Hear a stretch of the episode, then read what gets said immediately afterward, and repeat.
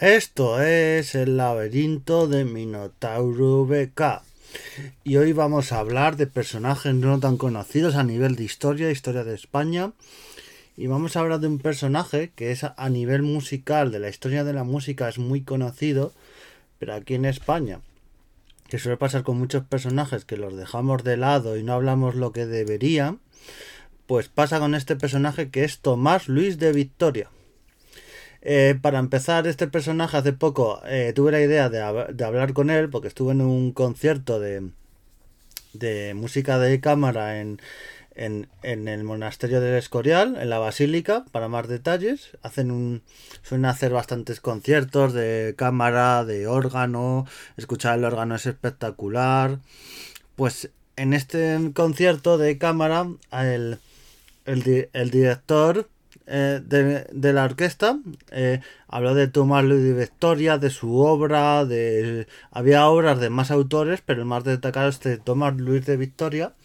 Y antes de hablar un poco de su biografía, destacar que lo que decía el autor, que sus obras hoy en día en la Catedral de Winchester, en, en, en Inglaterra, en catedrales protestantes, incluso en en Holanda, en Alemania, en las grandes catedrales, eh, entras a una misa o a, otro tipo de celebración y hay canciones de Tomás Luis de Victoria y aquí en España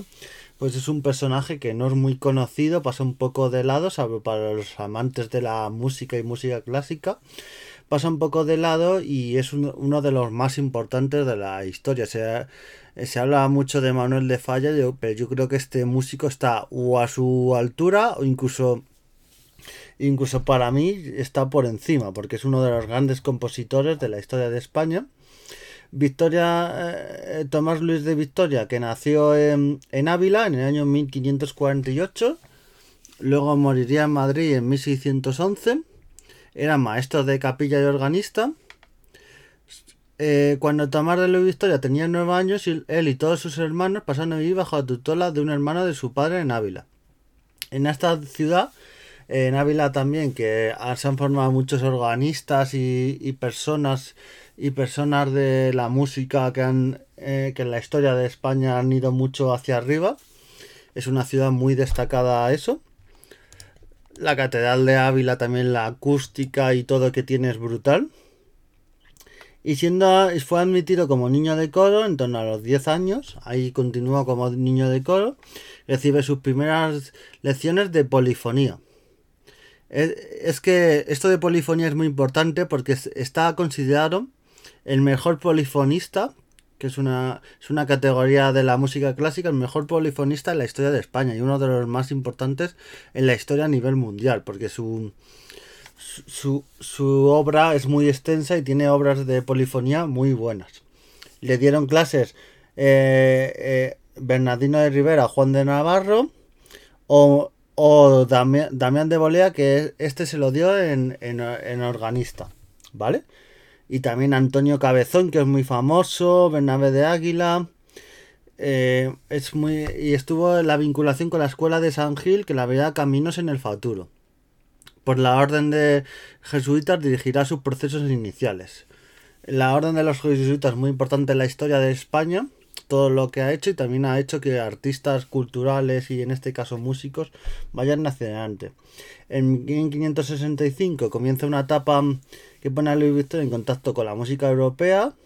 superior italiano, donde empieza a viajar a Roma, es en el colegio germánico,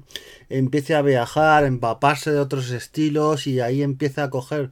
eh, muchos otros estilos, lo que hará que sus obras sean muy completas. Y, y obras que casi todas, no todas, pero casi todas son obras de religiosas, pero no hay que engañarse, aunque sean obras religiosas, todo el sentimiento eh, eh, eh, se extrae de lo religioso y es una belleza de música y todo. Hay gente que a lo mejor le dice tomar Luis de Victoria, escucha alguna de su obra y cuando ve que es de motivos religiosos le echa para atrás, pero la música religiosa tiene tantos sentimientos y tanto extraer, extrayendo lo religioso, tanta, tanta belleza musical que merece mucho la pena y más esta obra de Tomás Luis Victoria que aunque que tiene incluso eh, una especie de poemas y una especie de alegorías tan, tan bonitas que merece muchísimo la pena meterse en su obra. Y eso, esta decisión de su traslado a, obra se vio por el mecenazgo ejercido por personas e instituciones que rodearon a Victoria. Claro, es importante rodearse de, como en toda la historia de la música, la pintura y otras artes, es importante tener buenos mecenas. Y eso, iría evolucionando, tendría principales patrocinadores, entre otros, ojo al dato, Felipe II y el cardenal arzobispo de Habsburgo. O sea, estos, cuando ya Felipe II, que en esa época era muy importante, Felipe II, era el mayor rey de Europa, y cuando ya te avala una persona como Felipe II, hace que vayas a otras cortes, a otros a otras basílicas, catedrales para tocar tu obra, componer, empaparte, hablar con otros autores y esto hizo que Tomás Luis de Victoria poco a poco fuera evolucionando y su obra fuese más importante. Ingresó en el Colegio Romano, donde se cursaban estudios eclesiásticos, una institución también jesuítica. Conoció a Giovanni Pellucci, un importante maestro de capilla, que su, obra también es muy importante, y músico destacado en Italia. O sea, se fue conociendo a lo mejor de lo mejor. Cuatro años de formación, a partir de enero de 1569 ejerce como maestro de, de capilla en la iglesia católica de Santa María de Monserrato eh, en Roma y simultáneamente en otra escuela como cantor y ya iban de una escuela a otra y ya iba poco a poco siendo un, un autor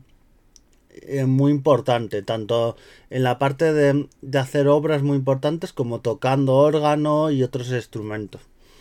En 1561 Victoria recibe una eh, oferta por parte de, las instituciones y sigue ahí, oferta de ocupar el cargo de, de, capilla del Seminario de Roma, su dirección a Palestina, acepta ambos puestos y se integra en una posición. O sea, ya la teníamos en, en plena Roma, que lo que era Roma en esa época era un centro cultural y artístico y ahí tenemos a Tomás Luis de Victoria. Y, eso va evolucionando, cada vez más, más, reconocido como gran músico, recibe otro ofrecimiento como maestro capilla de Grenard que el Papa Gregorio había, otorgado como institución. Y eso, tiene su primer libro de misas en 1566, una primera obra bastante buena y es un papel relevante en, el, en el ámbito de sea romano. vemos que, claro, por eso digo que al principio que sus obras se tocan en, en Londres, en Roma, en Berlín, en las principales iglesias, monasterios, catedrales, porque es que fue de un lado a otro y estuvo en los sitios más importantes, en Roma, en la corte de Felipe II, en, en, la, en la Alemania imperial, estuvo en todos los sitios, sus ascensos profesionales, fue muy importante a grandes anhelos personajes. Él eh, fue, se hizo sacerdote y pronto lo consigue. Es ordenado sacerdote de la iglesia Santo Tomás de Canterbury en Roma. Y tras superar todos los requisitos de, las órdenes menores a sacerdocio. Y, y eso, y ello en seis meses y a la edad de 26 años, que no era normal que a la edad de 6 años ya todo ha pasado por un montón de sitios y ya ha pasado por Roma, ya el sacerdote. Por por el, pero el exceso de cargos profesionales y el sacerdote empiezan a, a victoria simultanear el ejercicio de sus, de sus responsabilidades, por lo cual algunos cargos que tenía de de hacer algunas obras o, de estar en algunos monasterios o iglesias, lo tuvo que dejar porque es que no daba gasto de todo lo que ofrecía. tenía tanto talento, Tomás Luis de Victoria, que había sitios que los tuvo que dedicar y se dedicó más al ámbito espiritual y a la composición musical que, al ejercicio de maestro como capilla. Es más, por eso tiene una extensa obra, porque más que tocar en sitios y tal, esta carrera se dedica a componer y ya por eso eh, casi toda ya su carrera será componiendo obras y por eso tendrá una obra tan extensa, igual que con otros con otros autores no tenemos tanta obra porque se dedicó más a componer unas obras muy pequeñitas y luego ya tocarlas en diversos sitios, pues no, tomar de Luis de Victoria más que tocar estas las obras compuso muchísimas, tiene una es, es innumerable la, la cantidad de obras que tiene tiene muchísimos, muchísimos motetes. Motetes que es una, es una variedad de música y que a mí me gustan muchísimo. Son muy,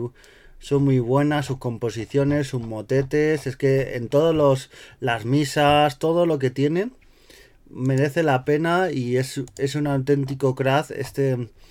es este Tomás Luis de Victoria. Y vamos a seguir un poco con su biografía porque en 1587 comienza otra nueva etapa, la de su regreso a España, ya después de haber pasado por Roma, haber pasado por un montón de sitios, pues ya va a España. Y tras más de 20 años de estancia en, Italia y sobre todo en Italia, él estuvo gran parte de su carrera en Italia.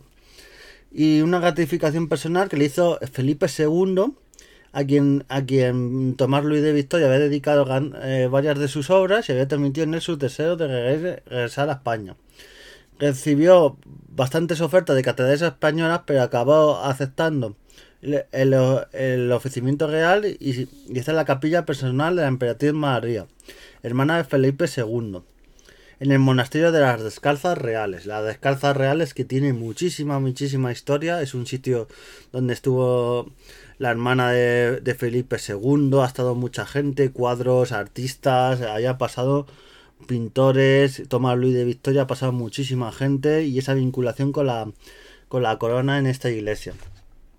Y por eso goza de privilegios por estar personal, con una vida lujosa, aunque él tampoco tenía lujosa para componer y no dedicarse a otras cosas, pero tampoco es que viviera en el lujo porque era un sacerdote, tenerlo también en cuenta. Y un cargo de prestigio en, en Madrid que le permitiría más movilidad que la que tenía en el ejercicio del magisterio, se movería por otros sitios. Cuando muere la emperatriz, eh, a la muerte de la emperatriz María, abandona el magisterio y toma cargo de orquesta en el del monasterio, ¿vale?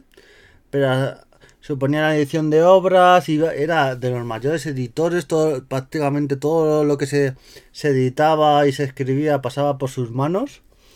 Y, e, es eso, su salud comienza a, debilitarse y ya estando Felipe III, eh, eh, ocupará el cargo, eh, ocupará un cargo. Este será su, y tendrá ya un sucesor en el cargo de organista, como consta en el libro de funciones. ¿Vale? Cuando ya su, eh, muere, eh, el, 27 de agosto de 1611 ya muere Tomás Luis de Victoria, será enterrado en el monasterio de las Calzas Reales y ahí estará, otorgó de testamento y realmente una vida que si la miráis un poquito, por ejemplo, en, en aparte de los sitios clásicos como Wikipedia, en, en la Real Academia de Historia está toda su biografía, de donde he sacado muchos de sus datos. Y eso, un hombre que vale muchísimo la obra. Si veis eh, eh, conciertos en algún sitio, en Auditorio Nacional, en, en, alguna iglesia, monasterio, ya sea en España o fuera, de Tomás Luis de Victoria, es igualitario a calidad porque todas sus obras eran muy buenas. Yo os recomiendo que escuchéis. Prácticamente, por ejemplo, en las plataformas eh, están todas sus obras, tanto en, en las típicas como Spotify o Apple Music tienes prácticamente todas sus obras. Hay más de 50 60 discos y no estoy exagerando, me estoy quedando corto porque toda la obra que, ha tenido este hombre es súper amplia. Y luego también eh, si lo buscáis en, en, disco físico de música también hay bastantes obras, ¿vale? Bicheando un poquito en tiendas, en tienda especializada, si queréis tenerlo. Eh, esta obra en CD y en vinilo no he visto tanto, pero en CD hay bastante de la obra de, de Tomás Luis de Victoria, que es una obra bastante diversa. Hay bastante obras de todo tipo, como misas, botetes, eh, está todo bastante variado. Y si os gusta la música clásica, es un, es un hombre que debería de ponerse más en, en boga y de los grandes olvidados de la historia de España. Se habla a veces en esta época de, de cuando se habla de lo del siglo de oro y los grandes literatos como o grandes pintores, Velázquez, Cervantes, Lope de Vega, Murillo, incluso el Greco, como otros, eh, y, por ejemplo Tomás Luis de Victoria debería de entrar en esa terna, porque aunque sea un poco anterior, eh, entra prácticamente en esa época, Felipe II, algo en Felipe III, pero menos, pero todo lo que, lo que tiene de discografía, todo lo que hizo, bueno, discografía que en esa época no había discografía, entonces son obras que hizo en su día un montón de, de composiciones, partituras y todo, y, diferentes orquestas de distintos sitios, hay de todo, de todas las partes del mundo, ¿eh? que han ido a esta obra de Tomás y de Victoria, y haciendo sus conciertos y, y, lo han transformado en discos, hay de, de todas las partes, yo he visto de España, de fuera, todo el mundo, a, ya lo digo, porque no es un compositor solo español, sino universal y uno de los grandes, no de España, sino de, de la historia de la música y merece mucho la pena, así que os recomiendo que escuchéis su obra, que vayáis a conciertos y, y, bueno, eso, Tomás Luis de Victoria, tenerlo en cuenta, un hombre de la historia que hay que tenerlo en cuenta, así que nos vemos en futuros programas, a seguir haciendo historia y adiós.